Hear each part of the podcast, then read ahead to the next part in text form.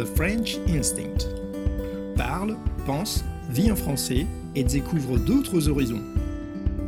Une émission proposée par Cathy Beauvais.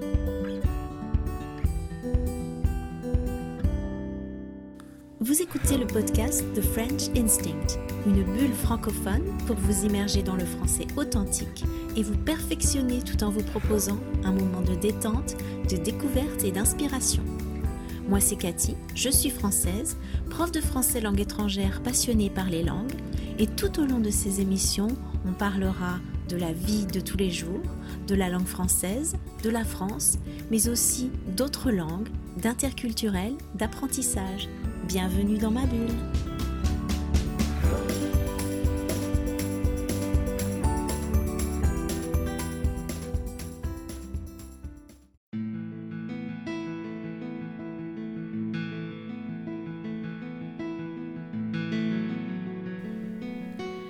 Bonjour à tous, bienvenue pour une nouvelle bulle de français. Je vous remercie d'écouter cette émission qui, je l'espère, vous permettra de vous perfectionner en français avec plaisir. Aujourd'hui, je vous propose un petit jeu, un jeu d'association. Je vais vous dire un mot et vous allez me dire tout ce qui vous vient à l'esprit quand vous entendez ce mot. À quoi ça vous fait penser? Euh, je vais vous laisser quelques instants, je ferai une petite pause musicale. Bien sûr, si vous avez besoin de plus de temps pour réfléchir, eh bien, vous pouvez faire pause. Et on se retrouvera juste après pour que je vous explique pourquoi je vous propose ce jeu et puis pour que je vous dise ce que moi, personnellement, j'associe à ce mot. Alors bien sûr, il n'y a pas de bonne ou de mauvaise réponse. Euh, je vais dire le mot et après, vous laissez libre cours à votre pensée c'est le mot cabane. Alors je vous laisse quelques instants pour réfléchir à tout ce que vous associez au mot cabane.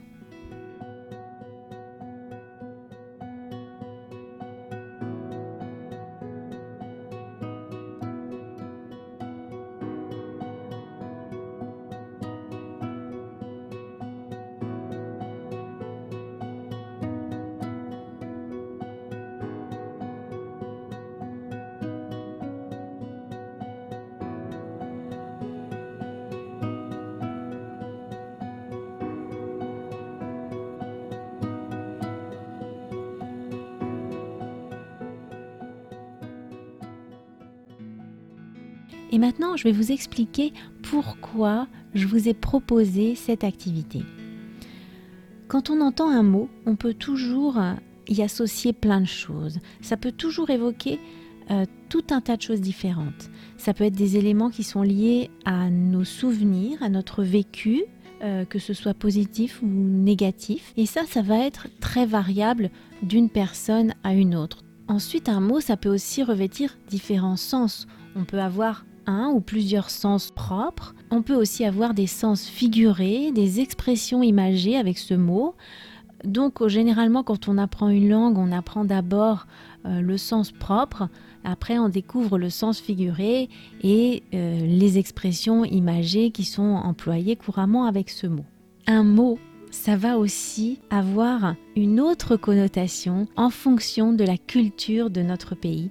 On va y associer certains éléments qui vont être propres à notre culture et qui vont pouvoir varier en fonction de notre milieu socioculturel ou de notre situation familiale, euh, mais qui vont faire partie de l'héritage culturel de notre pays, de la culture du peuple auquel on appartient. Ça, c'est les références culturelles et c'est ce qui est le plus difficile à saisir quand on apprend une langue. Parce que généralement, ces références-là on les acquiert en vivant dans le pays. C'est tout ce qui est lié à l'histoire du pays, aux faits divers qui sont relayés dans les médias, à la littérature, au cinéma, aux chansons. Et quand on n'a pas grandi dans le pays, même si on va pouvoir en acquérir une partie en passant quelques années dans le pays, il va toujours y en avoir qu'on va pas connaître. Et ça, c'est un élément euh, clé dans la compréhension d'une langue, il faut comprendre le sens des mots, le, sens propre, le sens figuré, euh, le sens imagé, et il faut aussi connaître les références qui sont associés parce que justement entre les Français, il va y avoir plein de références qu'on va utiliser souvent avec humour.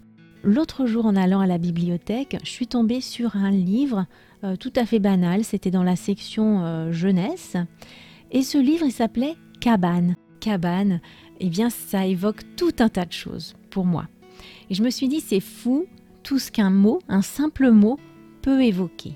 Au niveau personnel, pour moi, une cabane, c'est synonyme de jeu, c'est l'enfance, la joie, euh, la liberté. Donc c'est quelque chose qui a fait partie de mon enfance et qui, fait partie de l'enfance de mes enfants.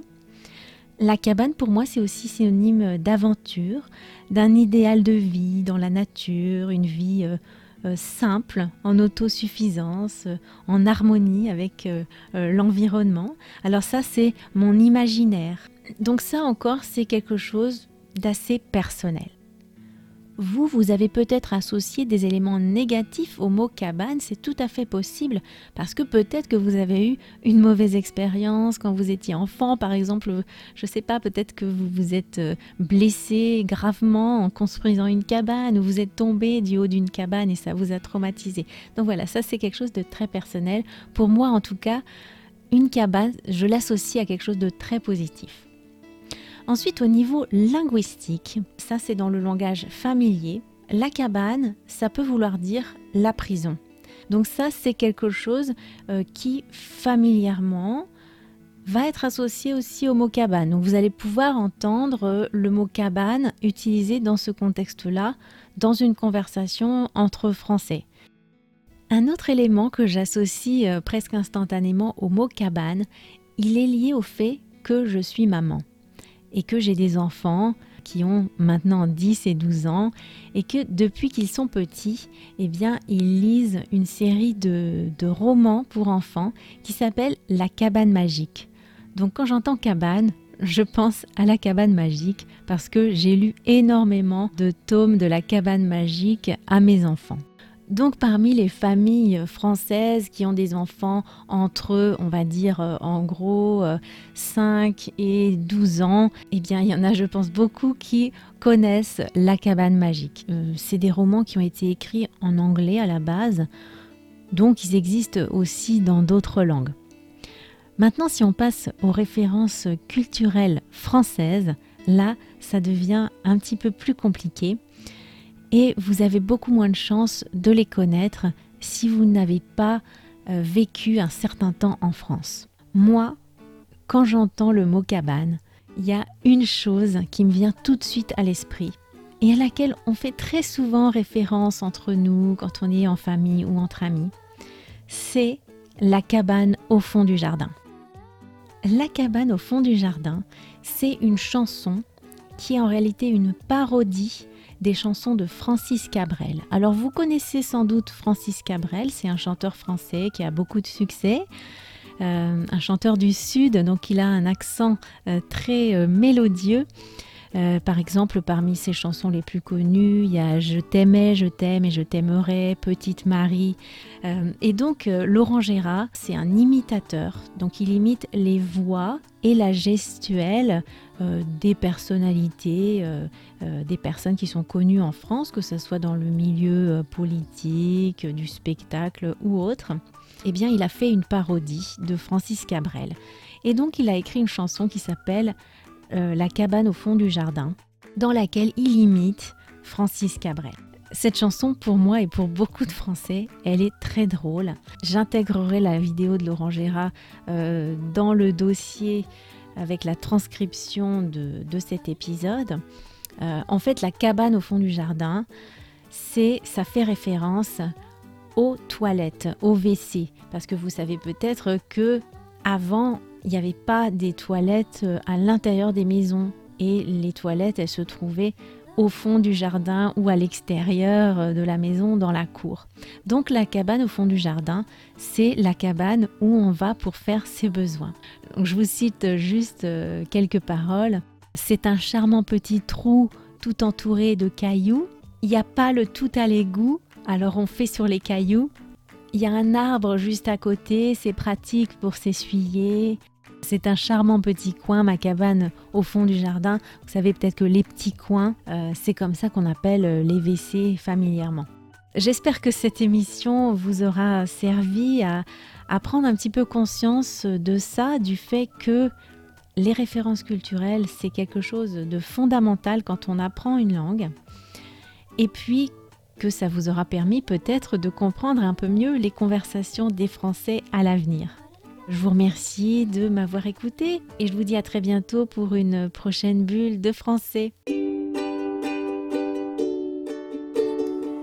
Merci d'avoir écouté cette émission. Si vous voulez discuter de ce qui a été abordé dans cet épisode, accéder à la transcription et me suivre sur les réseaux sociaux, allez sur mon site www.thefrenchinstinct.com. Vous trouverez le lien direct vers cet épisode dans la description du podcast. On se retrouve au prochain épisode pour une nouvelle bulle de français. À bientôt!